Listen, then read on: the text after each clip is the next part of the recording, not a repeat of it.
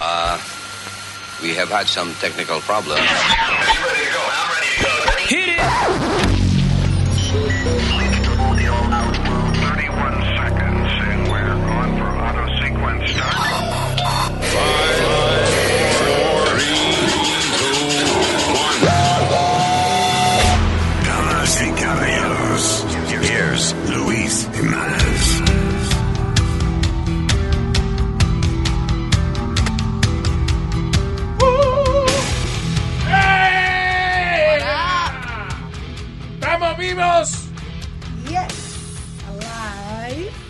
¡Estamos vivos!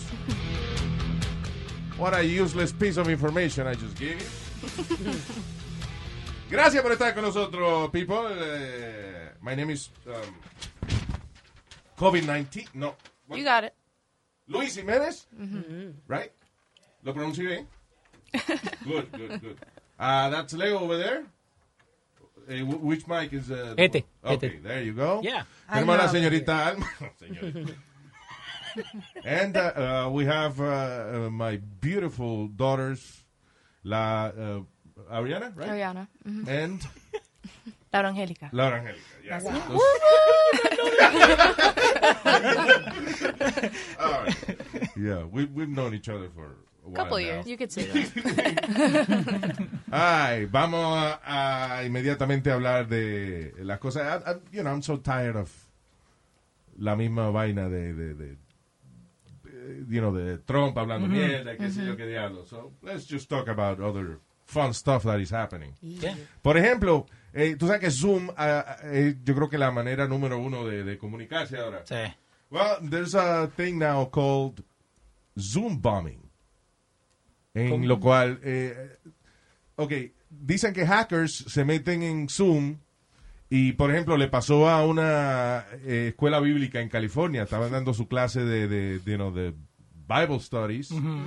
Cuando alegadamente unos hackers se metieron y empezaron a poner videos de pornografía, eh, gente haciendo las necesidades. Wow. Oh my God. Un poquito de todo, menú variado. Yeah. y cosas. abuso y qué sé yo qué diablo. So now la iglesia demandó a Zoom, actually, por alegadamente no tener suficiente protección para los usuarios, you know. Um, listen, let's blame the hackers, sure, sure, why not? But eso es gente de la misma iglesia. Yeah. Eso es gente. You know, it reminds me, uh, eh, cuando yo empecé en radio, eh, yo llevaba trabajando como dos años en radio, whatever. Y entonces en la emisora que yo trabajaba había un un CB radio, un, radio de eso de, de- de radioteléfono, de esa vaina. Entonces, eh, nosotros podíamos, compartíamos esa frecuencia con otra emisora. Nosotros la usábamos, por ejemplo, para llamar a la oficina. eh, you know, y yo me acuerdo que la, la clave era KP3620. Nosotros, KP3620 a la oficina. Y nos comunicamos. Pero si había otra emisora usándola para una transmisión, por ejemplo, habían la inauguración de un supermercado, whatever, usaban Ah. esa frecuencia para transmitir desde el supermercado. Y ustedes de inmaduros. Entonces, eh, un día estaba eh, transmitiendo un, un partido político. Ajá. eh, compraron tiempo para eh, la campaña del tipo que era candidato a alcalde. Eh, yo estoy oyendo esa vaina, estoy aburrido, you know, y de momento agarro el, el radio, interrumpo la, la transmisión de ellos y digo el eslogan del partido contrario. La transmisión era de, de- del Partido Nuevo Progresista y el Partido Popular, que era lo contrario, el eslogan era Fuego Popular. Soy, yo no era popular ni diablo, yo no votaba en esa época, pero soy yo agarro el radio y en el medio del tipo, el candidato alcalde, no, porque nosotros aquí en el Partido Nuevo Progresista, yo, Fuego Popular. right? So, the next day, yo voy a trabajar y, y veo el periódico que dice, sofisticada unidad móvil del Partido Popular Democrático interrumpe transmisión del PNP. That's awesome. And that was my first lesson in bullshit. Because I knew it was me. You know, you Pero know. está pasando Tiny little old me, you know, eh, eh, de que interrumpiendo la transmisión de un aparatico eh, eh, la emisora. A menos que sea todo el mundo que está en esa, porque han habido otras noticias de, Yeah. de meeting importantes donde han hackeado y han puesto pornografía también. Pero para mí que es gente de la misma de la misma compañía, I don't know. I mean, not that hackers are not capable of doing that. Yo creo que cuando when you can hack, when you have that ability, estás robándole dinero a los bancos y eso, you're not like interrupting Bible studies. Yeah. No, they're having fun, Luis. Eso es gente que, you know, que, que están en el mismo círculo de la iglesia. anyway. Uh, and by the way, another Zoom related news. Eh, Zoom alegadamente está tratando de eh, cerrar las cuentas de personas que utilizan su servicio para orgías sexuales. Oh my god. Oh, that's cool. I am your father. Ah, so, eh, obviamente la gente puede está tratando de mantener social distancing. And I understand, el, el que está en esa vaina va a decir, bueno, okay, how do we have fun now? Cyber sex. Yeah. Yeah. You keep having fun. Every technology, cada vez que sale una tecnología nueva de porn industry, uh, dice, how can we use this? you know? How can we make it better? Hey, listen, cuando salió, eh, por ejemplo, VHS, ya, lo- los tapes eh, de VHS, al mismo tiempo salió Uh, otra... ¿Qué es eso, Luis? Yo no sé lo que es eso. No, no te hagas. Ah, no, al mismo tiempo salió otra tecnología que was better, que se llamaba beta. No, no, beta era smaller tape, más calidad, pero the porn industry empezó a usar VHS, so beta se fastidió, eh, even if it was better. Cuando salieron la vaina de DVD, ellos fueron los que empezaron a usar la vaina de DVD. So Y eh, obviamente el internet. Pues, adiós. Hey, listen, cuando Edison inventó la vaina de, de la película, Yeah. you know, de, de- el proyector de película y esa vaina, eh, la primera vaina que se hicieron fue gente en cuera. Bueno, ahora in the valley, strippers are doing uh, the stripping on Zoom. There you go. Oh, so te mandan el código after you make a donation. Oh, el código de Zoom. that's awesome. Yeah, I have that. I'm doing that every night. Uh, Wait, you pay or you participate? I, I know I am the model. ¿Y cómo te People, va? la gente, pero es al revés, la gente me paga para que no me encuere. Ah. you better send me money or I get naked. Um, ay, entre otras noticias, eh, this is this is terrible, ah, pero tiene un elemento medio graciosito. Un hombre en Las Vegas secuestró a una mujer que conoció en Plenty of Fish, que es uno de esos websites de, you know, de dating, Dating. websites. Y ah, se la, lle- yo no, parece que la endrogó algo y cuando la muchacha despierta, el tipo la tiene amarrada en, en su casa y, ah, y le dice a ella que él aprendió a hacer esa vaina porque su mamá se dedica a eso en México. Oh my God. Wow. Isn't that beautiful? Like, you know, Family business. Oh my Family business. Yeah, family business. Yeah. Ahí en Plenty horrible. of Fish también fue una vez, yo no sé si tú recuerdas la historia, de un hombre que citaba a las muchachas y después iba al baño y la dejaba con la cuenta. oh yeah. Fue ahí en Plenty of Sí, Fish. eh, también fue ese, ¿verdad? Yeah. Sí, un tipo, tipo bonito. I would do that if I Yeah, was, era hermoso. I was uh, like a beautiful man. Invitaba a las mujeres a restaurantes caros y Yeah. después iba al baño y la dejaba con la cuenta. Con la cuenta. Oh my. I'd be pissed. Ay, no, right, imagínate esa pobre mujer que no. bonita vestida y se queda esperando y de momento el tipo no regresa. Y entonces viene el mesero, doña, eh, eh, lleva tres horas usted esperando y yo no creo que... la He's not coming back from the bathroom. Yo no salgo con una gente sin hacerle un background check o averiguar de su pasado. I cannot do that. But, you know, yo pensaría de que si tú estás en un website donde hay que registrarse y hay que poner su, su información, eh, you know, there's no much of a need for a background check. Sí, Yeah, porque I pueden estar diciendo mentira. You have to find their Facebook, Instagram, Everything. You have to do research. Yeah. Yeah, I guess es es más fácil conocer gente más a fondo before you actually meet them in Yeah. person. right? And you can FaceTime and Dicen Zoom. incluso que Yeah. hoy en día están Zoom. usando, están usando el Instagram Yeah. como dating site. Porque la gente puede ver más sobre la vida tuya. Sí, claro, yeah. como la vida de verdad, que tú no estás pretendiendo, como quien dice, que es tu, tu diario. Bueno, tú get a job. Las You compañías know? están chequeando So- los Facebook y eso del social media de, de la gente para que, para que Yeah. usted no sea un degenerado y eso. Um, so, yeah, pero Zoom es una barbaridad. So, It sounds it's great. porn and orgies. It doesn't sound great. Um, Pero ¿qué es peor en un date? Eh, for you to get stood up antes o después? Como la, la muchacha esa que está sentada. They went through the whole date y después se le fue Yeah. el hombre. Isn't it worse like cuando vos vas and they don't show up? No, no, porque... No, pues si te va a pasar una cosa mala, es mejor que no te pase, Leo. No, pero y aparte de eso, eh, tiene que pagar en el restaurante como quiera.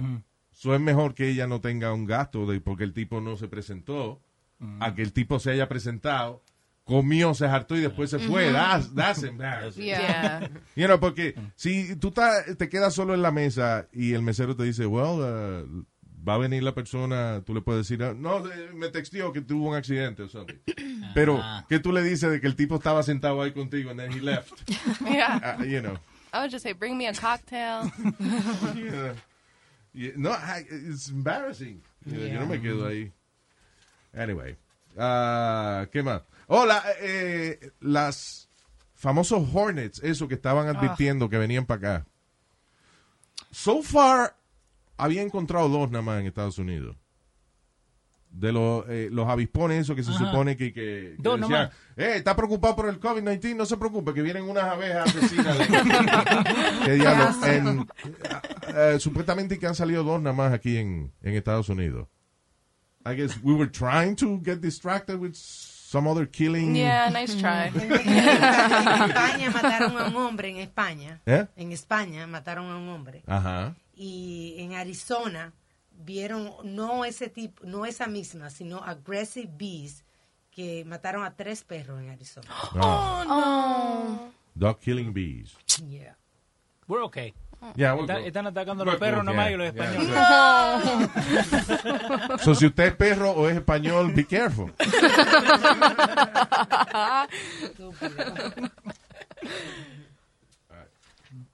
What else should we talk about? Yo traté de sacar lo más que podía que no era del virus, pero Being struck by lightning to- Ok. Hay una cosa que yo siempre he encontrado fascinante y es, por ejemplo, la gente que le da, que recibe una lesión en la cabeza o le da un derrame cerebral and all of a sudden they speak another language. I know, Oh, yeah. that's crazy. Or they have an accent. Yeah. An, an accent se puede justificar because si tú tienes un, un daño, fallo en el un cerebral. daño en el cerebro, maybe the- the- el tipo de speech impairment que se te desarrolla could sound like an accent. Yeah. You know, you could sound British. Just Yeah. Because, you know, es que maybe, you know, that your brain is is acting like that and, and you sound British, but you don't, you know. Yeah. Pero gente que dice que, que now they speak French. Yeah. O gente que, que, que aprende algún hobby de algo, ¿no? Bueno, hay un tipo, dice, un cirujano ortopédico dice de que él le dio, le cayó un, un rayo encima. He was struck by lightning.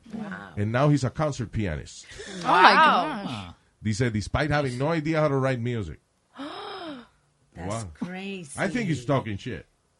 ¿Tú crees Why? que, que es para estar en noticias? How does that even happen? But, eh, yeah, because... Like, it has to be in your subconscious at least. Sí, right? eh, eh, yo no creo que uno aprenda a whole new discipline like playing piano eh, y lo tiene guardado en el cerebro and all of a sudden when you get struck by lightning now you're a I'm concert sorry, pianist. pero hay otro, hay otro caso así de un tipo también que no sabía pintar ni nada y después que le pasó algo, no recuerdo qué fue lo que le pasó, un trauma y después pintaba excelente. Ya, eso es para vender los cuadros. I- I- I- maybe, o sea, yo digo, quizás el recibir una, le- una lesión en, en la cabeza desarrolla a lo mejor otras partes del cerebro. Por ejemplo, you get certain damage in part of the brain, and otras se desarrollan, now you have other abilities, pero hay que aprenderla. O sea, no es que de momento you wake up and you speak French. Yeah. Maybe puede ser de que esa lesión te haya facilitado aprender lenguaje, but it takes, you know, takes Yeah. time. Acá encontré uno que se llama Derek Amato. Eh, dice que cuando tenía 35 años, he fell into the pool and hit his head. Y when he woke up, he was a music savant. That means that he knew everything about like music, even though he only just played guitar. Wow. What? Yeah. Musical genius, superhuman at 41. So de los But- 36 a los 41. Okay, but does he say that que él inmediatamente despertó, tenía ese conocimiento? No, dice que it took time for it to build. Exacto. Yeah. That's what I'm saying. Sí, I believe that guy. De que de momento eh, su lesión le, le facilitó aprender ciertas cosas. It's like these savant kids that uh, tienen no se puede, no son eh, ¿cómo es? Son extreme autism, they have extreme autism, que a lo mejor ni hablan ni conversan, pero a lo mejor tú le preguntas qué pasó el 12 de mayo de 1929 and they can, acuerdan. they can tell you. Hay un muchacho en TikTok que te puede decir every lineup for the Yankees for the past 50 years. Wow. Wow. And they, Oh they test God. him like on TikTok, like that's his page. Y la- le preguntan quién fue el, el pitcher en el 93 y él dice el pitcher fue esto, he pitched this, he pit- like the whole thing. That's amazing. De los Wow. Yankees, yeah. Pero entonces eso es porque le faltan otras habilidades. Entonces el cerebro compensa Ajá. eh, con ese tipo de habilidad.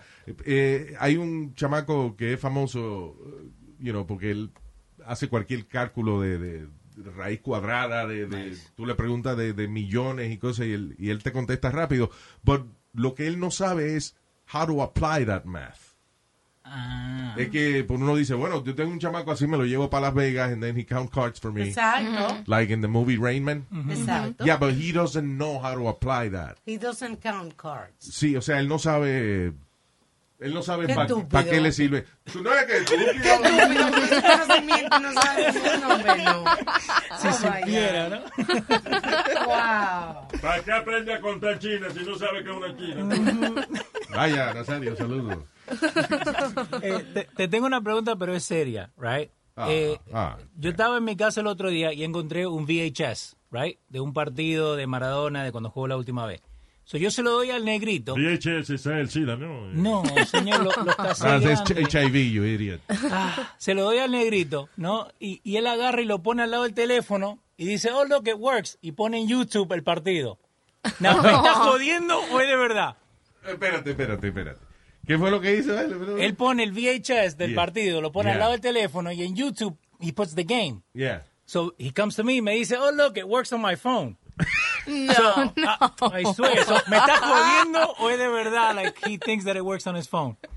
Ah, coming from el negrito, I think. he thinks it's real. Una pregunta. ¿Él sabe que tú le dices así? Sí, sí, él sabe. Sí, yo le digo. And he doesn't get offended? No, why would he? Because, you know. I don't know. Porque yo, no lo- yo le digo negrito, pero no se lo digo de, de mala onda. Like, no le digo negro de M. No, negrito es like a, a term of Ah, no le dice negro en mí. Ah, qué Exacto. bien. Que es cariñoso. Oh my god. Oh, that's nice. el negrito de, de, de Leo.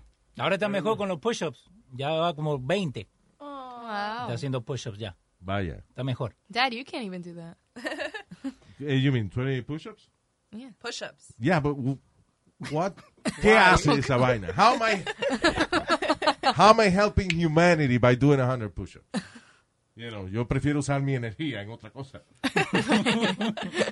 you started working out, eh, le dio con eso a ustedes. de- de Yeah, yeah. out, eh. Mm-hmm. Big time. It's been Horrible. A day. casi dos semanas. No. ¿De verdad? Yeah. Yeah. El domingo va a ser dos semanas. ¿Que llevan eh, working out? Yep. Chloe Ting. Yeah. Chloe Tang. Y después se van a comer este Burger King y vaina. Popeyes first. Popeyes. Hay que festejar. There's no Popeyes around here, right?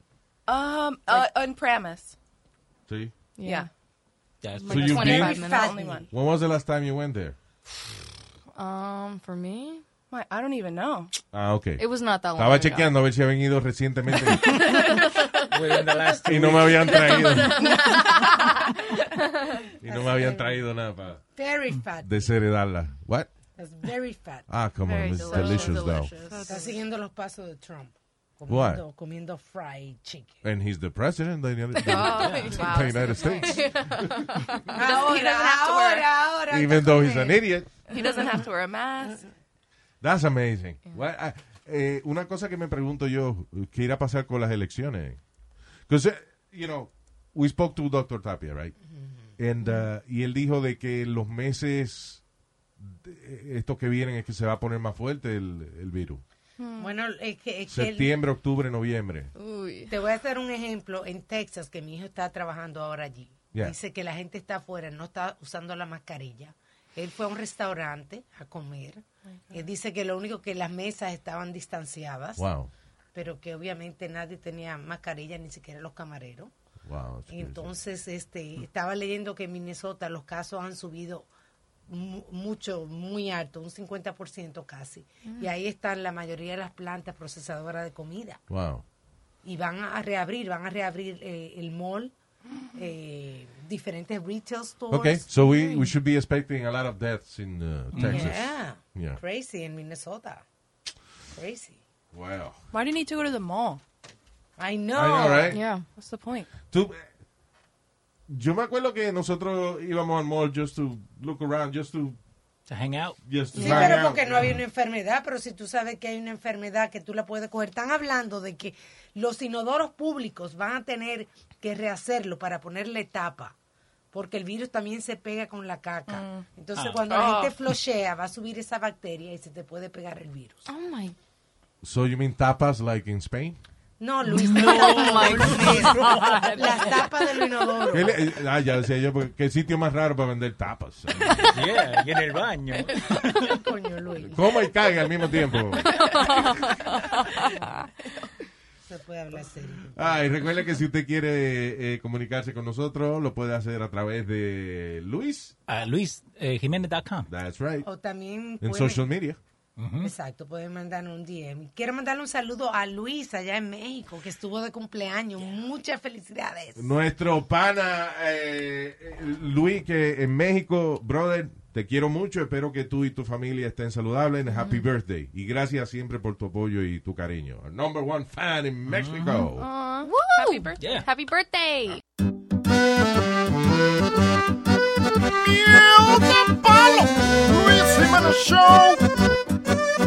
Yo nací en la Argentina y mi padre es italiano, mi pasión es la pizza y a eso me he entregado porque soy mitad argentino, todos me dicen el che.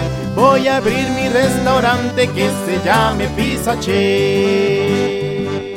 Pizza Che, Pizza Che, solo pizza serviré. Pizza Che, Pizza Che, yo mismo cocinaré. Pizza Che, Pizza Che, a todos invitaré, pa' que todos saboreen un pedazo de Pizza Ya le dije a mi empleado que hagamos camisetas para los gringos y turistas, que también ellos entiendan. Me interesa que mi pizza la pruebe todo el mundo. En Spanish o en inglés. Cantemos todos juntos. Mom, mom, mom. Pizza che, pizza che. I love pizza che, pizza che, pizza che. Gimme, gimme pizza che, pizza che, pizza che. Enjoy your pizza che. Con todos bien contentos en familia cantaré. Pizza che, pizza che. Solo pizza serviré. Pizza che, pizza che. Yo mismo lo atenderé. Pizza che, pizza che. El mejor restaurante para comer. Olvídese de la dieta y coma pizza che. Con Pizza Che, dejarte. Bueno, vamos a comunicarnos ahora eh, con un gran amigo de nosotros, una de las personas más dedicadas a su profesión que nosotros conocemos, eh, para hablar acerca de esta nueva condición que le está saliendo a los muchachitos que alegadamente está eh, vinculada al COVID-19, que después que los muchachos, algunos niños, que le ha dado el, el coronavirus o que tienen el, el virus en su cuerpo, desarrollan una condición que dicen que se llama el Kawasaki. Kawasaki. Kawasaki, que es parecida a eso. Síndrome de Kawasaki. Eso y otras cosas más. Vamos a hablar con el doctor Tapia. ¿Cómo tú estás, Luis? De- Wow, tanto tiempo, ¿eh? Tanto tiempo, qué bueno saludarle. eh. Está un niño todavía tú. Ah, pues, Gracias. Está- Un niño sabrio, pero tú está bien. Hay que... Aquí está Alma. Hola, ¿ese Alma? Claro, Alma, ¿cómo tú estás? Te vi en, el- te vi en la, en la cena de Mark Anthony, de Maestro Care, hace mucho. No porque tú sabes que los prietos lo mantienen a la Mire. derecha.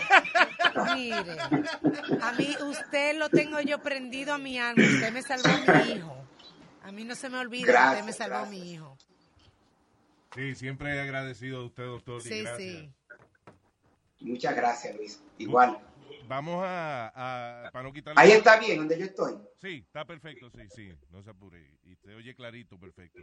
Eh, Oh, no me pongo los iPads, no me pongo los headphones. sí, No. si, si me oye bien, no... Yo te oigo perfecto, Y sí. yo lo oigo usted perfecto, so, estamos bien. Eh, esta vaina del Kawasaki, ¿qué es esa? Eh, que, que, eh, supuestamente que es una condición que le está saliendo a los niños después del, del COVID-19. Sí, mira, el Kawasaki es una enfermedad que primero fue descrito hace más de 50 años en Japón. Y es una enfermedad que se caracteriza por una inflamación generalizada que afecta principalmente al corazón, las, las grandes arterias y otros órganos. Pero no es que a los niños con coronavirus le está dando Kawasaki. ¿Y de dónde sale esa, esa conjetura? Sí. Lo que sucede es que en los últimos, en las últimas semanas se han presentado una, unos casos de enfermedad inflamatoria generalizada en niños menos de 18 años y esta in- inflamación se presenta luego de varias semanas del niño haber tenido la enfermedad de corona. Lo que sucede es que los síntomas son tan similares a Kawasaki que se parecen muchísimo, pero en pediatría la han denominado enfermedad multisistémica inflamatoria pediátrica. O sea, que es distinto a- a- al, al Kawasaki. Se parece. Es, sí, es distinta, pero se piensa que hay una, una correlación entre una y la otra, ya que la gran mayoría de los casos nuevos que se han presentado han sido en pacientes pediátricos que días o semanas después de tener la, coron- la infección por coronavirus presentan esta enfermedad que se caracteriza por estar muy enfermo, una fiebre que, altísima que no se le quita, que puede durar más de cinco días, inflamación de los ganglios del cuello, la lengua se le pone roja como un tomate, los labios rojos, dolor abdominal severo y algo muy característico es que le sale una erupción en el cuerpo y se le hinchan las manos Wow. y las manos se empiezan a, a descamarse y los pies se hinchan como si tuviera una artritis severa. Oh my God. Pero imagínate un muchacho, uno amanece y, y ve un, un hijo de uno así. Entonces, ah, ¿cuáles son los pasos? Em- Emergencia inmediatamente, ¿no? O sea. Asimismo, Ok. eh, hemos estado, res- como pediatra, hemos estado recibiendo muchas llamadas de madres preocupadas que ahora piensan que cada vez que su niño tiene una fiebre alta, oh, doctor, mire, tiene que ser Ya. eh, eh, la, la motocicleta esa que dicen. Sí, el Kawasaki. Pero no, no. Nosotros le decimos a los padres que tienen primero que llevarse de su instinto materno o paterno. Si usted cree que su hijo está lo suficientemente enfermo para ir a una emergencia, debe de hacerlo. Por ejemplo, un niño de dos años o menos que no puede hablar, los síntomas de peligro son, por ejemplo, la irritabilidad severa. Un niño que no deja de llorar, aunque la mamá lo cargue, que venga el papá, que le hagan eh, gracia. Un niño que tenga fiebre altísima, más de 103. Que se- Que ya está que- inco- eso es lo que usted dice que porque- uno ya conoce a su hijo y, y cuando... Sí, porque una cosa es que estén incómodos, ¿verdad? Porque tengan hambre o porque tengan un poquito de fiebre. Irritabilidad quiere decir un niño que absolutamente no deja de llorar. Se va a ver obviamente enfermo, puede tener vómitos incontrolables, diarrea. Si es un niño que ya habla, se va a quejar de dolor abdominal severo, va a tener los ojos, pero más que una conjuntivitis, los ojos van a estar prácticamente como ensangrentados. Wow. Y los labios se van a ver como, ustedes saben cuando una persona está en el sol Sí, y sí, se sí. los labios, Secos, así mismito, Wow. los ganglios del cuello súper inflamados. Y, lo- y si el niño empieza a quejarse de dificultad respiratoria, o se pone muy pálido, o azulejo, eso es una emergencia médica que el- los padres tienen que llamar a la emergencia y no tener miedo de ir a la emergencia, porque ahora muchos padres nos están diciendo Claro. que tienen miedo de la emergencia porque, Porque se puede poner Porque peor. se- porque se va a poner peor. Pero eso suena, pe- esos síntomas son mucho más severos que, que los mismos de- del COVID-19, right? O sea, Sí, Luis, mira, lo que nos asusta de esta enfermedad es que todavía, hoy en día, la gran mayoría de los niños que le da infección por coronavirus, la mayoría pasan hasta desapercibidos, porque le da un poquito de fiebre, un poquito de tos, un poquito de gripe, pero el niño sigue correteando en la casa como quiera. sí. Entonces, a los dos o tres días, el niño se sana.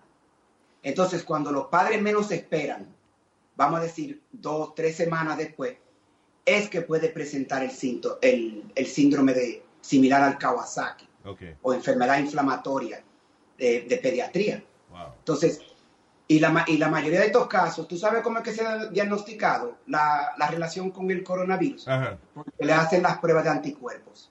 Ah, ok. Sí, O sea, no es que tu niño se pone malo el lunes y el martes va al doctor y le hacen la prueba de corona y el, y el viernes ya sale con esta enfermedad. No. Estos niños se sanan y luego de un tiempo es que presentan los síntomas de la, de la enfermedad multisistémica inflamatoria. O sea que un niño puede, puede salir del, de la- del, del virus, recuperarse, le hacen la prueba de, la- del- De los anticuerpos. de los anticuerpos y puede entonces volver a caer en esto. Sí, bueno, no es que el niño se, se ha reinfectado. Que No, quedan traces en el cuerpo. No, no. El pensamiento actual es que so- muchas veces el organismo de una persona muy sana puede, puede tener una reacción exagerada. Claro. Por ejemplo, mira, Luis está enterito, Oh, ¿verdad? oh, Está fuerte, oh, se mantiene en forma. Un lechoncito. Entonces, a, a él le puede dar una infección ligera, pero ¿qué pasa? Que su, su mecanismo de defensa hacen una reacción exagerada a esa infección. Entonces, lo que le da a los niños después de varias semanas no es que se reinfectan, es como una hiperreacción Ya.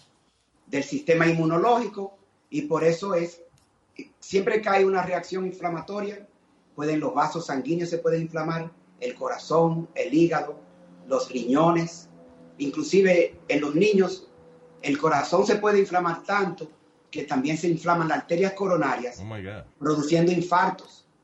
O sea, imagínense un niño sano con un infarto del corazón. Oh my God, sí que eso es una cosa. Y, y hay data de, de más o menos qué porcentaje de los muchachitos eh, desarrollan esto después de haber tenido el, el COVID. Mira, lo primero que los padres deben de saber es que es una enfermedad muy rara. Ok. Recordemos que en Estados Unidos, y eso porque no hacemos más pruebas, pero en los Estados Unidos se han reportado más de un millón de casos de coronavirus, ¿verdad? Y solamente en el estado de Nueva York se han presentado más de 300 mil. Wow. Y solamente se han reportado a nivel nacional en Estados Unidos un poco más de 100 casos. Así que tú tienes que ver que, es, que la incidencia es muy poco. Si tú estás hablando de que tenemos millones de personas infectadas por coronavirus, Sí.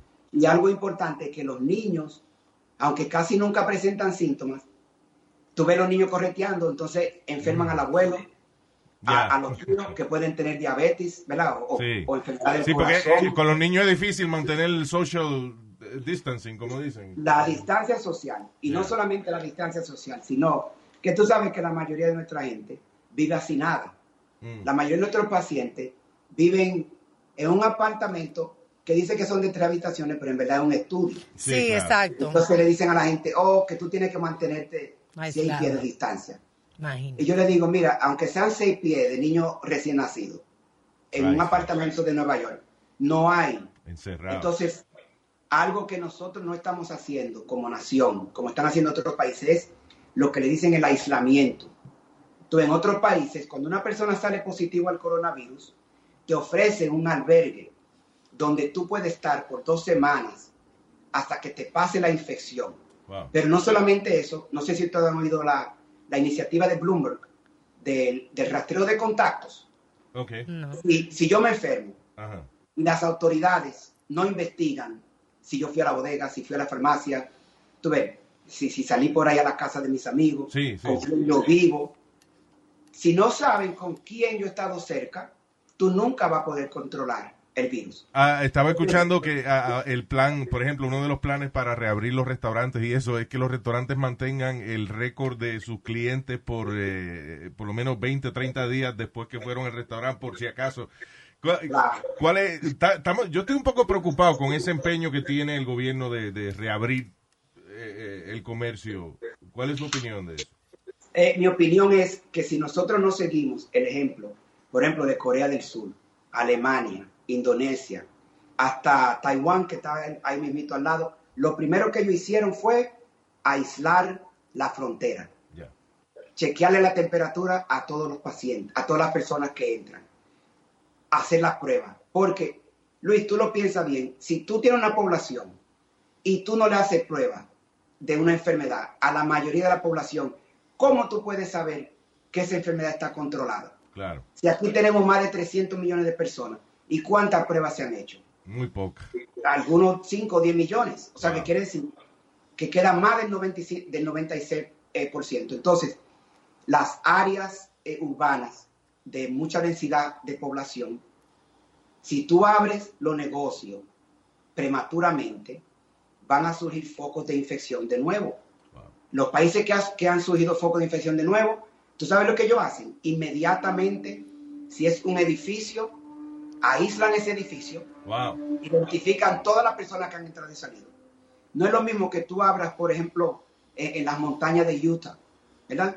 Donde la densidad de población, la gente vive a, a tres kilómetros uno del Sí, otro. el vecino. eh, hay que ir en helicóptero a visitarlo. sí. Pero aquí, en el momento en que nosotros dejemos de practicar las- la- el aislamiento social o el distanciamiento social, porque ya nuestra gente está aislada.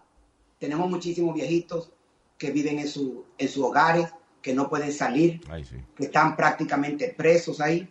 Las home attendants muchas no están yendo, eh, están pasando hambre. Luis aquí está, se está pasando. Está triste esa, la situación de los senior citizens aquí está bien grave. Sí, tú ves, la gente de clase media, eh, tú sabes que el 40% de, los, de las muertes han sido en hogares de ancianos, Ya. pero esa no es nuestra gente. La cultura de nosotros es que nuestros viejos mueren con nosotros, en nuestra casa. Así que cada apartamento de, de Jackson Heights, de Leomoor, de Corona, de- del sur del Bronx, de Washington Heights, eh, prácticamente todos los edificios son el centro de- de ancianos Efectivamente. porque la familia de nosotros se ha podido quedar en el apartamento ese porque ese era de mi mamá Sí, en la década de los 60 Claro. o los 70 entonces tuve la familia de- extendida para nosotros es una es una tradición entonces si abrimos la economía muy rápido vamos a ver que se, ya se nos fue de la mano. Sabemos que este problema se fue de la mano pero Sí, imagínate si tú ni siquiera sabes dónde están los focos infecciosos quién tiene la infección quién, es- dónde tú vas a aislar la gente que se infecta, cómo tú puedes a- hablar de abrir la economía. Entonces hay que pensar qué es más importante, o me muero de hambre o me muero de coronavirus. Claro, efectivamente. Y, y a todo esto, la, la raíz del problema es la falta de pruebas, ¿verdad? La falta de, de- de- la facilidad de uno ir a, a- cualquier sitio y hacerse la prueba, como en, otros Sí. países que en Corea inmediatamente todo el mundo tenía prueba y, y pudieron eh, controlarlo un poco. Aunque creo que tuvieron un problema ahora cuando empezaron a abrir los negocios y eso, eh, empezó a subir de nuevo la, la enfermedad y tuvieron que cerrar.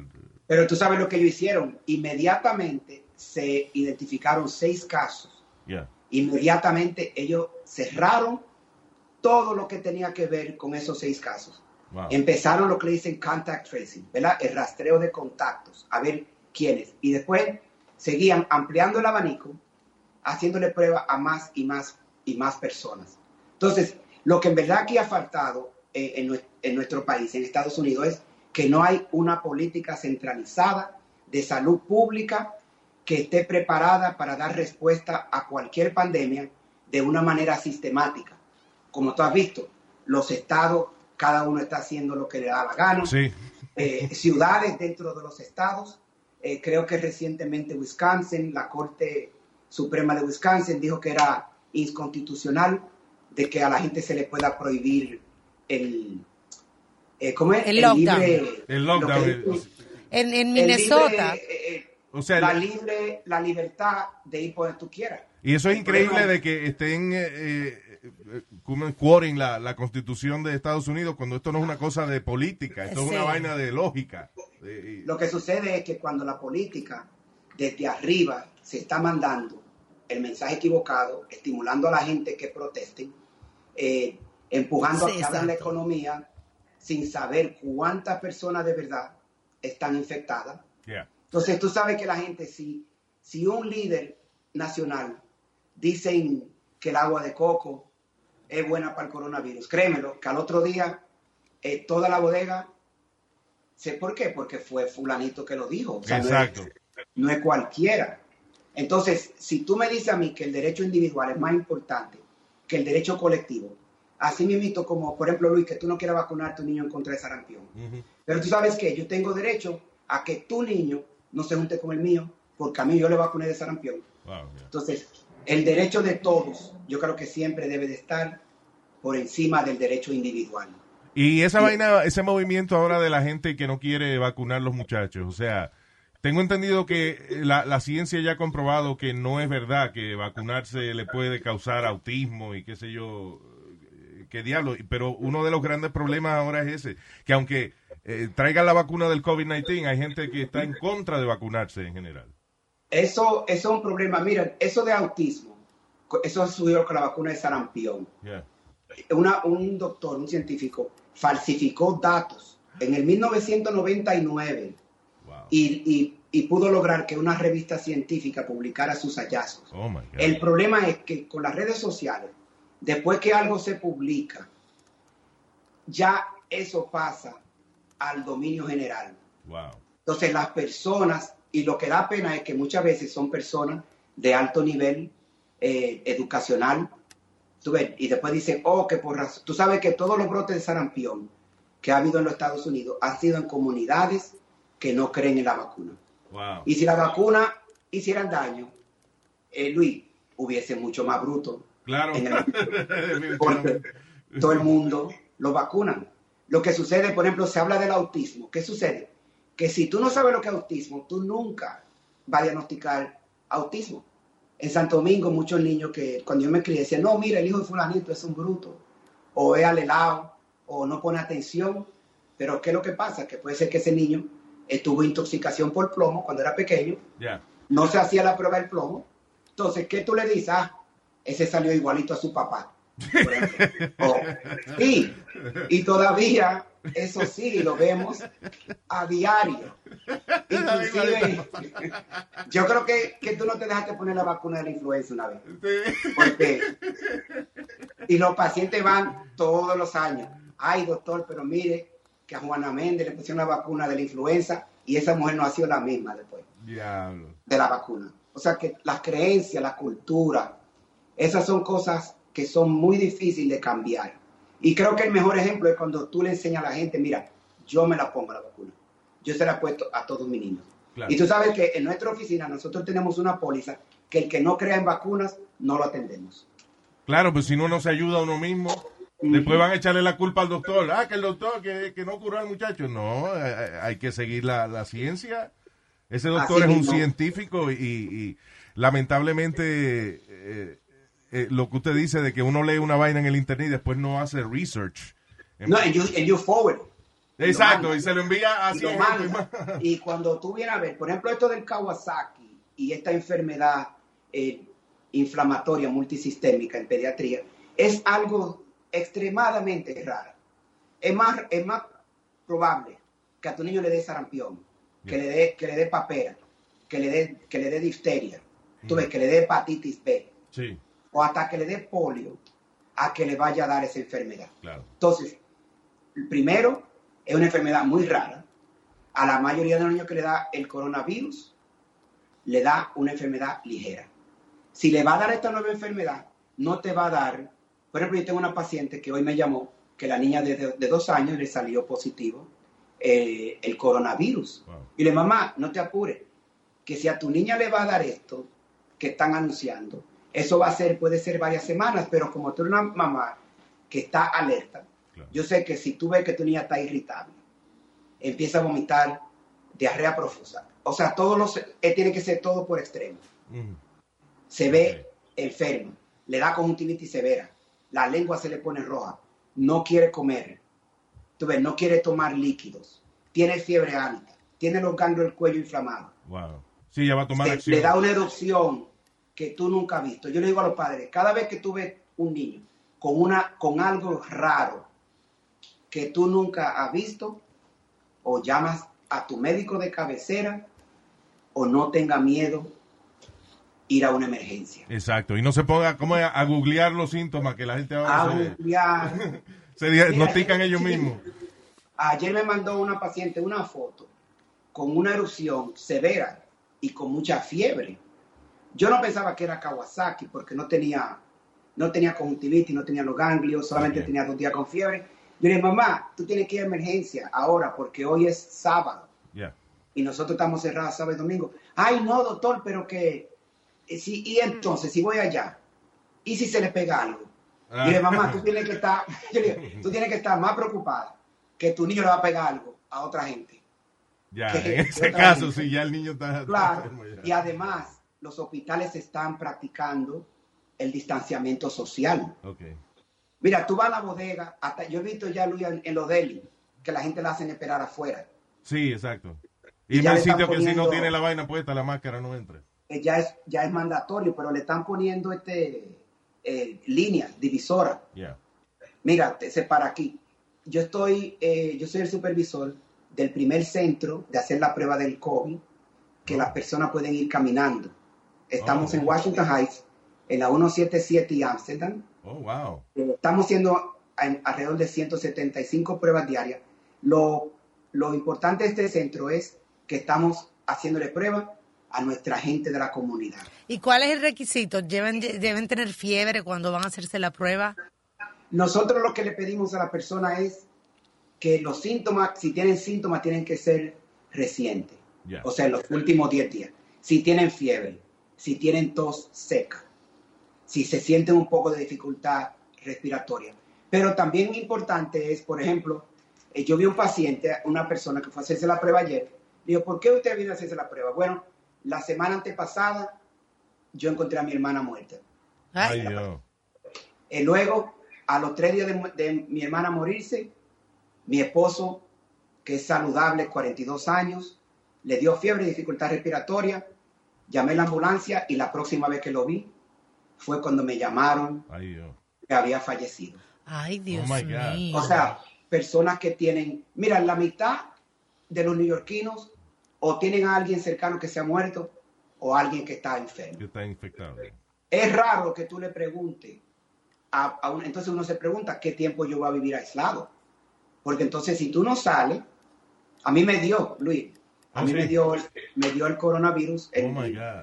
el 3 de abril. Eh, tengo seis, seis amigos doctores que murieron en, los, en las últimas ocho semanas. Oh, my God. Qué terrible. I'm sorry. Inclusive dos pediatras, el doctor Ildefonso de Co, hace apenas tres semanas que falleció. Su esposa nada más, lo- y ellos son doctores. Su esposa lo vio a sí mismo. Oh, my Lo God. llamó la ambulancia, no lo pudo ver jamás. Lo dejaron ver el sábado en la mañana cuando ya él estaba muerto. Wow. Y uno piensa si le pasa eso a un médico. Eso es, yo le digo a las personas. Otro amigo mío, afiliado a, a un hospital grande aquí, fue tres veces a emergencia y no le hicieron la prueba. Oh, my God. Le dijeron, oh, tú tienes todos los síntomas del corona. Entonces, ya, pero si yo tengo todos los síntomas, hágame la prueba. O Eso sea, entonces, tú Uno oyes tiene que rogar para que le haga la prueba. Ay, oyes a las autoridades máximas diciendo, no, que le hacemos la prueba a todo el mundo. Como Trump dijo que le vamos a hacer la prueba a todo el mundo, todo el que, que vamos a quiera. hacérselo a los que juegan basquetbol. Entonces, sin embargo, entonces, ¿tú sabes por qué se la quieren hacer a los basquetbolistas y a los peloteros? Mm. Porque los que limpian los lockers, los que barren el piso, los que preparan la comida, son nuestra gente. Ah, ya. Ah, entonces Y todo. hay que cuidar los millones. A los- mira, in- inclusive eh, en la misma, en la más alta dirección de nuestro país, ¿quiénes son los que se infectaron? El mesero que le lleva la comida, La gente de servicio, sí, sí. La asistente Los de- trabajos que tenemos nosotros, sí. Nosotros. Entonces, ¿quiénes? Mira, lo- los primeros que se infectaron en Nueva York, ¿quiénes tú crees que fueron? Fueron los taxistas. Porque la gente se pone mala, Es verdad. los taxistas, nadie los protege. tú ves, las asociaciones de taxistas en verdad no tienen el poder político, ¿verdad? Para ellos defender. Que parece mentira porque es una los comunidad grande. taxistas. ¿no? Claro, pero los taxistas no tienen seguro, la mayoría no tienen seguro médico, no tienen, no calificaron mucho para el dinero ese que le devolvieron Sí, El estímulo, a la sí. mayoría de las personas. Y el taxista, tú sabes que no hay gente que hable más que un taxista. Entonces, tú entras al taxi, eh, cuando tú vienes a ver, tú sabes cómo es su mamá, en qué pueblo nació. ¿De dónde usted? Mira, yo hasta he mandado paquetes con un taxista. Yo, mira, ¿sabes qué? Tengo que mandar 100 dólares de mi mamá. Como tú te vas mañana, Mira eso, es verdad. Eso están de tú sabes que los taxistas son... Y tú sabes cómo es nuestra gente. Tú conoces a alguien y en una hora ya ustedes son panas. Sí, salimos primos al ratito. Los lo abrazos, los besitos. Es verdad. Tú sabes, uno se mete los dedos en la boca y después saluda a la persona. Ay, Dios. Entonces la primera gente y otra gente, los home attendants. Imagínate esas mujeres que ganan 10 y 15 dólares la hora, que tienen que lidiar con, con las secreciones respiratorias Oh de los ancianos. Tienen que andar en tren. Y tú sabes que aquí y en muchos países, coger un tren a las 5 de la tarde y estar en una lata de sardina, lo único, la única diferencia puede ser el, el olor, pero Claro. eh, básicamente, y tú sabes que aquí los trenes los cerraron eh, prácticamente el último día, Sí, exacto. De que, de que para limpiar y vaina. y- you know. pero lo más importante es lo que más ha, ayu- ha ayudado a prevenir que, aume- que haya más casos de lo que vemos es la dis- el, el distanciamiento social. Y hasta en las sociedades más organizadas se ha visto que desde que rompen, Luis, aunque sea una sola noche, que se vayan de fiesta, un grupo de personas y socialicen de manera cercana, se ha demostrado que a los pocos días hay otro, hay otro brote de infección. Así que a nuestros padres que, que lo menos que ellos deben de estar preocupados ahora, ellos lo que sí deben de estar exigiendo es más lugares de prueba, Claro. más ayuda a los pequeños negocios. Tú vienes a Washington Heights y da pena. Mi barbero se fue a pique. Oh Eh, eh, los tres restaurantes donde yo comía, fui tres días de corrido y cada día faltaba una de las muchachas porque se enfermaban. Sí, sí. La sí. mayoría están cerradas. Y es difícil, muchos de estos sitios no van a abrir de nuevo. Es una vaina bien Tuviste triste. recientemente un ícono de nuestra comunidad, que es el, el restaurante 809, Mm. anunció que iba a cerrar, pero gracias a, a Somos y al doctor Ramón Talash, que está haciendo un trabajo espectacular, haciendo no solamente pruebas, sino que la organización World Central Kitchen. Ah, sí. el famoso chef José Andrés, José. Andrés, que siempre está fajado. eh. Tremendo. la. Fundación Maestro Cares, han apoyado al doctor Talash y en la 207, en la Nueva España, están eh, dando 3.500 raciones de comida diaria. Wow. comida Wow, saludable, totalmente gratis, eh, seis días a la semana, en el Centro Médico Dominicano también, en, la, en, el, en Queens, en Jackson Heights, están dando alrededor de 2.000 raciones. Wow. En mi oficina el doctor Talash está dando comida a diario también, pero lo más lindo que yo creo que él hizo fue que cuando Cirilo de 809 dijo que iba a cerrar, Talash le no te apures que te vamos a comprar eh, Comida, mil, o dos mil Wow. raciones de comida para que te mantenga abierto. Qué manera, ¿verdad? Y eso es un ejemplo de, de cómo nos podemos ayudar unos a otros. eh, eh. Claro, los verdaderos líderes de nuestra comunidad es, se demuestra es diciendo presente, sin esperar fondos federales, sin esperar que le digan lo que tienen que hacer. Y por más cosas malas que hagan, tú ves, si tú estás en la calle repartiendo panfletos, diciendo dónde se pueden vacunar, o a, o hacerse la prueba, tú estás haciendo más que cualquier intelectual que esté hablando disparate, tú sabes, desde su casa, Claro. Eh, aislado. No me ataque, doctor, ¿qué pasó? No, no, tú estás dando información válida. No, yo no soy que la intelectual. risa es la mejor medicina y está comprobado que la risa eh, libera endorfinas, eh, relaja a las personas, aumenta la, la inmunidad. Entonces imagínate, tú eres, eh, tú eres un hospital ambulatorio ahí, La risa protege contra el embarazo Claro. también. Porque si yo me encuero y se ríen, no, hay, no va a haber embarazo. ahí mira, Yo, yo tengo una pregunta, doctor. Yo estaba leyendo que laboratorios como el Quest Di- Diagnostic está ofreciendo eh, la prueba del anticuerpo si te la manda un doctor. Mm. Vamos a suponer que yo tengo un, un doctor y me manda a hacerme mi prueba y sale que ya a mí me dio el virus. ¿Quiere decir que a mí no me va a dar el virus otra vez? Sí, mira, lo, lo de anticuerpos es algo que está siendo, está muy de moda en debate de que sirven, que no sirven. Lo que yo, lo que yo pienso es que nosotros debemos creer en lo que la, dis- la ciencia dice hoy. Yeah. Y, la, y lo más cercano a nosotros saber si a una persona le ha dado la infección es la prueba de anticuerpos. Okay. Lo que no se sabe es que, por ejemplo, mira, a mí me dio hace seis semanas. Entonces, yo, si yo tengo anticuerpos, yo no sé si el mes que viene ya mi anticuerpos. Eso era lo que estaba yo que estaba explicando ¿Y el eso, doctor Fauci. ¿Y eso es basado en la evolución del virus? Bueno, lo que sucede es que recuérdate que esto es un virus que aunque pertenece al mismo virus de la, de la influenza, ¿verdad? El mismo, el, eh, y SARS. otros virus, sí, el SARS, el MERS, esto, este es nuevo.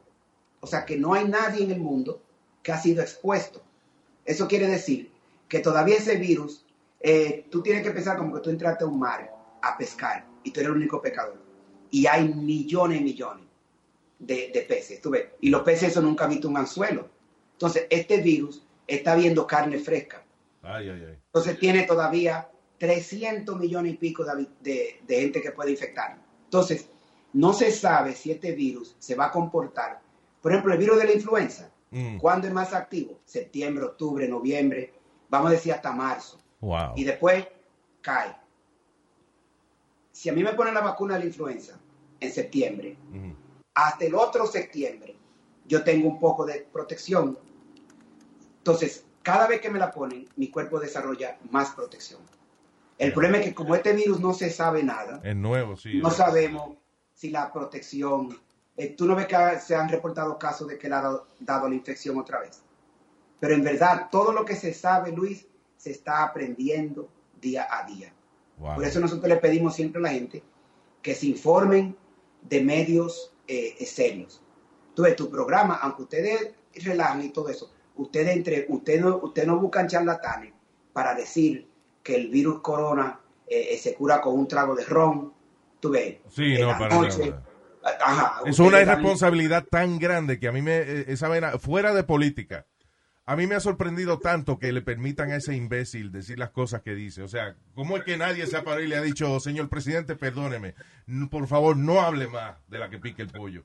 Porque eh, eh, es lo que usted dice, uno ve un líder que hace una vaina y se han muerto dos o tres estúpidos bebiendo cloro por culpa de él. Y así hasta con medicinas que han dicho, oh, que la hidroxicloroquina, por ejemplo, eh, trabaja, se acabó en el mercado. Sí. Pero mientras, haya, te- mientras existan medios de comunicación serios y que las personas eh, lean, se informen. Yo inclusive le digo a las personas, cuando usted vaya al doctor, escriba todas sus preguntas. Pues sabes que muchas veces tú vas a los doctores Sí. y antes de tú decirle qué tú tienes, ya te están haciendo la receta. Yeah. Eh, lo mejor es que, mire doctor, espérese, espérese un segundito. Yo quiero saber esto, esto, esto, mi hijo tiene tal y tal síntoma, tuvo fiebre tal día, le di tal medicina. Claro, llevar un diario. tú- claro, y no, y tú pones, tú, tú pones al doctor en una situación que no te puede botar del consultorio. Sí, porque esta persona sabe, me está haciendo preguntas. Claro, Y, y cuando tú vas al doctor, ¿qué es lo que tú estás buscando? Tú lo que estás buscando es consuelo, claro. eh, prácticamente. Sí, que él te ¿Y tú diga que hay un paso a seguir para uno sentirse mejor. Tú quieres que te escuchen. Yeah. Y que no y que no se burlen de ti. Tú ves, porque a veces si tú no entiendes la cultura, si yo veo a un niño que llega que eh, con un hilito en la frente para el hipo, ¿verdad? Yeah. Yo no me puedo reír porque eso es una eso es parte cultural. Entonces el que no entiende la cultura de un pueblo, ¿cómo, cómo yo puedo curar a una gente que yo no sepan en qué ellos creen? Eso está tan funny. ¿De dónde habrá salido esa vaina de que ponerle un hilito al niño en la frente? Se le quita. No, entonces ni que no se le quite inmediatamente. No, eh, eso es 24 horas y se le quita. claro. Pero tú sabes lo que es eso, Luis. Eso es el poder de convencimiento. Yeah. Tú sabes que la medicina, eh, parte de curarse es creer en lo que tú estás tomando. A eso es lo que le dicen el efecto placebo. Exacto. Si tú te tomas algo creyendo que, que te va a funcionar, Es más, 30% es el, el efecto placebo. Hay gente que a, a mí me ha pasado que uno va al médico y se siente mejor nada más después de haber hablado con el doctor. Eso es verdad. Claro. A mí a, veces los pacientes me dicen, ay doctor, pero mire, póngame la mano al niño. Sí, como una bendición. Porque, sí, yo, yo no soy San Martín de Porres, doña. Lo que pasa es que la persona cuando tiene mucha confianza sí. en los doctores, mira, a mí me llaman eh, pacientes adultos. Tapia, mira, yo fui a mi, a mi cardiólogo, doña, mire, lo que menos yo sé es de medicina y mucho menos de cardiología. Y el doctor Eliezer Guzmán le dijo que se, que se haga tal cosa. Yo, yo mismo me la haría. Sí, si él me claro, dice eh. eso. Entonces una cosa es tú, uno darle confianza y que se sientan que nosotros no estamos en esto eh, solamente por el dinero. Claro. Pero eh, también doctores como ustedes demuestran de que eh, de que realmente están para la salud de la comunidad, porque ustedes no solamente está atendiendo gente, usted también está envuelto con alimentando la comunidad, envuelto en Y por en- muchos años, doctor por muchos Tapia años, está envuelto. que se lo agradecemos mucho, doctor, de verdad, Sí. porque usted es una eh, Tremendo. de verdad, un- una alma caritativa de verdad, no es por el billete nada más. Y eso es, No, eso no no. es fácil de encontrar en estos días. Gracias. Muchísimas gracias. Y te voy a decir, la mayoría de los médicos de nuestra comunidad son así mismos. Tú los llamas si tienes seguro, si no tienes seguro. Y la mayoría de los médicos de nuestra comunidad no han cerrado sus puertas. Porque nosotros somos los pioneros en la, en la telemedicina, en las comunidades más necesitadas. O sea que si tú quieres ver un médico hoy, aunque no lo veas físicamente, tú sabes que la- el diagnóstico se hace. Yo hablando contigo puedo ver si tú tienes dificultad respiratoria. ¿verdad? Como te estoy viendo a colores, puedo decir si está pálido. Sí. Si tienes una erupción, la puedo ver. Y además, la, la- la parte más importante de un examen médico es la historia. Dime dónde te duele, cuándo te duele, desde cuándo, tú ves qué otros síntomas tú tienes, has notado pérdida de peso. O sea, con todas esas cosas, yo como pediatra puedo hacer nueve de cada diez diagnósticos sin el paciente estar en, Presente, en físicamente. claro. Bueno, porque si está en telemedicina, mira, si yo veo que el niño le está jalando los cabellos a la mamá y dándole un galletón, a la ese niño no tiene nada, tú ves, algo, no tiene nada grave. Ahora, un niño que está ahí chueco, tú ves, decaído, que la mamá le dice, ay, pero que él no es así, mamá, levántele la mano, y le levanta la mano y se le cae otra vez. Dice, este niño, mamá, tiene que ir para emergencia, ahora mismo. Sí, es sentido común y, uno conoce sus hijos y eso, así que... Y el, el instinto, el sentido común y el instinto. Si usted cree que su niño está suficientemente enfermo para ir al doctor o para, o para llamar a la ambulancia, llámelo. Y no espera, porque muchos pacientes piensan, oh, déjame llamar.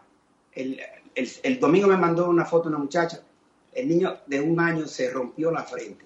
Mm. Ahí mismo, mira, se le veía Ay, ay, ay. una línea. Y yo le digo, mamá, tu niño lo que tiene son dos, do- un año de edad. Dios. Está en un lugar que desde que empieza a sangrar, él se va a tocar. Y si tú se la dejas abierta esa herida, él se la va, se la va a poner peor. Claro, eh, eh, sí. Tú tienes que ir a emergencia ahora. Tú sabes que hay una curita ahora en unos puntos que son como de tape. Sí, sí. Que no se dan- Se no se ponen dan de ladito, puntos. sí, eh. Lo que le dicen stereotypes. Se Ajá. cubre la herida y después se tapa. Y eso en, en uno o dos días ya el niño está mejor. Ay, pero que yo no quiero ir para emergencia. Eh, mira, mamá, está bien. Cuando tú veas que le está saliendo sangre por el ojo, yo quiero ver lo que tú vas a hacer. Sí, Ay, exacto. ay, ay. Doctor, lo llamo de emergencia en un ratito. Exacto. Ay, Dios mío. Sí, no, de verdad. no, a veces tú tienes que hablarle de esa manera. ok. sí, para poner la gente en, en- en la Cuando él realidad. pierde el conocimiento, va a venir la ambulancia y te lo va a llevar por donde ellos le dé la gana. Porque sabe que la ambulancia también eh, tiene su, su traqueteo, que a veces tú llamas a la ambulancia y vienen de tres hospitales diferentes. Sí, Porque la ambulancia, si tú no dices dónde tú quieres ir o te pueden llevar, ellos te llevan a la emergencia. donde ellos tienen negocios, sí. Sí. Pero puede ser que si a ti te da un infarto, ese hospital no tenga cateterismo. Ay, ay, ay. claro. Bueno, y ahí se pierde el tiempo. O te da un derrame cerebral y no tengan la, el equipo de neurocirugía Claro. para romperte, por ejemplo, un coágulo que tú tengas en el cerebro. Sí, a mí me ha pasado Entonces- eso, que, que en, una emergencia, en una emergencia me han llevado a un hospital y cuando llego a ese hospital, el especialista no está en Después que uno eh, hospital. espera 3, 4 horas. Después que no, me llevan a emergencia, no, hombre, no. Y por eso yo le digo a la persona, mire, nunca vaya a un hospital por cerca. Y cada vez que usted escuche de que un hospital está vacío, es porque todo el mundo que va ahí se muere. No es que están curando gente rápido. ¿no? Claro, o sea, Mira, el, el SIDA está desde el mil- 1980, por el 81, Mm. ¿verdad? Hacen ya casi 40 años Wow, y no se ha desarrollado vacuna. El ébola, el ébola no tiene vacuna. Ahora, esta es la primera vez en la historia en que el mundo entero, los científicos, los farmacéuticos, los gobiernos, primero China eh, rápidamente liberó la estructura genética del virus. Ok. Entonces, que antes eso era un secreto de Estado. Ellos le dieron, mira, a todos los países, miren el virus, estudienlo. Entonces, se está trabajando en conjunto de manera acelerada para encontrar una vacuna. Pero por más rápido que se pueda desarrollar, primero, ahora se están haciendo la fase 1, ¿verdad? Que se están tratando en un pequeñito grupo de personas. Luego viene un grupo más grande. Después lo que le dicen el control. A ti te ponen agua de sal y a mí me ponen la vacuna. Si, si, si, si ese se muere y yo quedo vivo, dice, bueno, la vacuna está funcionando. Exacto, ya. Entonces, después que se decida y que no mate a la persona, ¿verdad? Porque hay vacunas que hacen daño. Eh, o sea, cuando la están experimentando. Oh, wow. Después de eso viene la logística de fabricación. Y cuando tú estás hablando de hacer, eh, por ejemplo, mil millones de, de- de dosis, la logística, entonces yo digo que lo, lo- lo más optimista sería entre 6 y 12 meses Wow. a partir de ahora, Siendo optimista, verdad, sí. siendo muy optimista. Porque recuérdate que cuando salga, no, eso no es como que va a estar. Mira, si ahora mismo no aparece. la- no las pruebas. La, la, eh, Ah, bueno, no la- aparecen las pruebas. Entonces, lo que le duele a uno es que tú oyes las autoridades superiores. No, que el que quiera hacerse prueba Sí. se la hace. Entonces, tú oyes que, mira, el, el médico del Senado dijo hace dos semanas que no tenían la suficientemente prueba para hacerle a todos los miembros del Senado. Y estamos hablando del Senado de la nación más Claro. poderosa del mundo. Yo siempre, di- eh, la- yo digo esto cada vez, en estos últimos shows lo he dicho en cada show. Eh, para la guerra no, fa- no falta una bala ni un rifle, pero para esta vaina ha sido increíble la falta de, de pruebas y eso, una, una cosa tan... eh, que es lógico, que eso es lo, lo que necesitamos. Y ah, Es la prioridad. ¿cuál, es, ¿cuál sería la manera, cuál es la mejor manera de encontrar un lugar para hacerse la prueba? si, es, si se quieren hacer la prueba, pues lo importante de la prueba del coronavirus es que te dice sí o no. Si tú tienes el virus en tu cuerpo, esa prueba va a salir positiva. Esa prueba puede durar hasta 30 días. Si tú te queda un pedacito del virus, te va a salir positiva. Ahora, y esa es la, mejor prueba que hay que hacer en estos momentos. ¿Y en qué lugar uno Entonces, puede ya- obtener esa información de dónde ir a hacérsela? Y el Departamento de Salud, el 311, también puede llamar a, a Somos Community, eh, Community Care, Ok. a, a Mi Somos, ahí le pueden dar información. Y claro, nuestro centro en la 177 para, para la gente de nuestro barrio de Washington Heights. Por appointment, de lunes a viernes estamos realizando la prueba nasal, Ok. que esa es la prueba de oro para saber si la persona tiene el virus o no. Ese con el palito que, que le rascan el cerebro, ¿no? O el palito que te sale por el ojo, porque así tú no sabes si le hizo bien. Sí. No le coja miedo a la prueba Nosotros ahora. decimos, si le sale lágrima, está bien hecho. Está bien. Doctor, muchas gracias de corazón por, eh, Por su este tiempo, tiempo. y, y de verdad que le agradecemos mucho Muchísimas la labor gracias. que están haciendo usted y sus colegas. De verdad, muchas gracias. Muchísimas gracias, Luis. El doctor Tapia, señoras y señores, muchas gracias, doctor. Thank you. Thank you. Gracias, doctor. Gracias. Ah, y recuerde que si usted quiere eh, comunicarse con nosotros, lo puede hacer a través de Luis. A luisjiménez.com. That's right. O también En social media. Exacto, pueden mandar un DM. Want to make mom's day? Get to your Nordstrom Rack now and score amazing deals for Mother's Day, which is Sunday, May 12th. Find tons of gifts from only $30 at Nordstrom Rack fragrance, jewelry, luxury bags, activewear, beauty, and more. Save on Kate Spade New York, Stuart Weitzman, and Ted Baker London. Great brands, great prices. So shop your Nordstrom Rack store today and treat mom to the good stuff from just $30. Life is a highway, and on it there will be many chicken sandwiches. But there's only one McCrispy. So go ahead and hit the turn signal if you know about this juicy gem of a detour.